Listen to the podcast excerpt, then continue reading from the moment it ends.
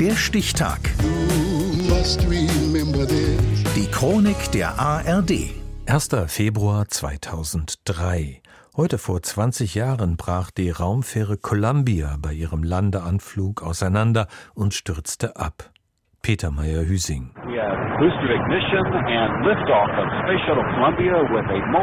Es ist alles Routine an diesem Nachmittag in Cape Canaveral. Der 28. Start der Raumfähre Columbia, das älteste Shuttle in der NASA-Flotte wiederverwendbarer Raumfahrzeuge. STS-107 ist die offizielle Missionsbezeichnung. Ein Start ohne Probleme. An Bord zwei Astronautinnen und fünf Astronauten. Auf ihrem Programm für die nächsten zwei Wochen stehen 80 wissenschaftliche Experimente. Auch die Landung beginnt als eine oft geübte Routine. Bremstriebwerke zünden, Eintritt in die Atmosphäre. Noch 15 Minuten bis zum Aufsetzen in Florida. Doch dann bricht der Funkkontakt ab. In Columbia, Houston, we see your tire pressure messages and we did not copy your last. Roger, uh, es dauert nur kurze Zeit, dann ist die Katastrophe Gewissheit. ARD-Korrespondent Siegfried Buschlüter. Columbia ist beim Landeanflug auseinandergebrochen. Alle größeren amerikanischen Fernsehsender berichten seit Stunden live.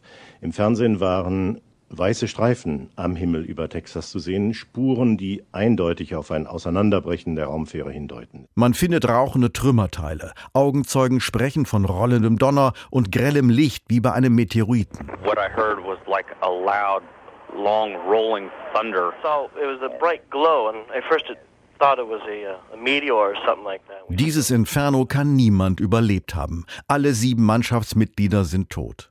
In Washington tritt bald US-Präsident George W. Bush vor die Presse, bestätigt das tragische Unglück, bekräftigt aber gleichzeitig in pathetischen Worten, dass alle Raumfahrtprogramme fortgesetzt werden. Mankind is led into the darkness der Wille zu verstehen und der Drang zu entdecken werden uns weiter antreiben und Licht ins Dunkle bringen.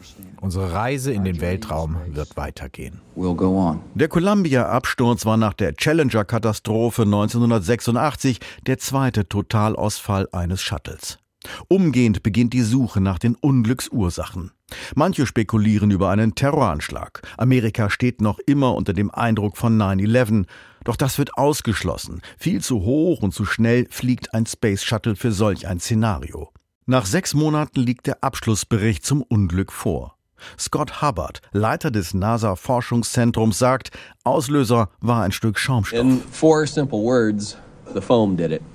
Dieses Stück Isolierschaum brach bereits beim Start ab, beschädigte dabei die Vorderkante der linken Tragfläche und durch dieses Loch drangen dann beim Wiedereintritt in die Atmosphäre heiße Gase ein und das Shuttle brach auseinander.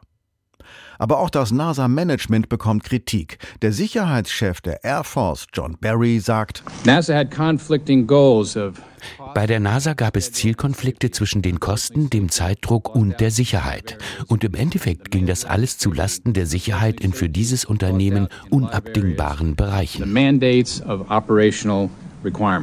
Es dauert 18 Monate, bis wieder ein Space Shuttle in Cape Canaveral abhebt. Die NASA hatte ihre Sicherheitsprogramme überarbeitet und verbessert.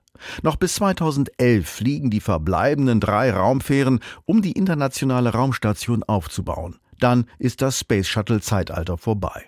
Die Fähre Columbia mit sieben Astronauten an Bord brach beim Landeanflug auseinander. Das war heute vor 20 Jahren.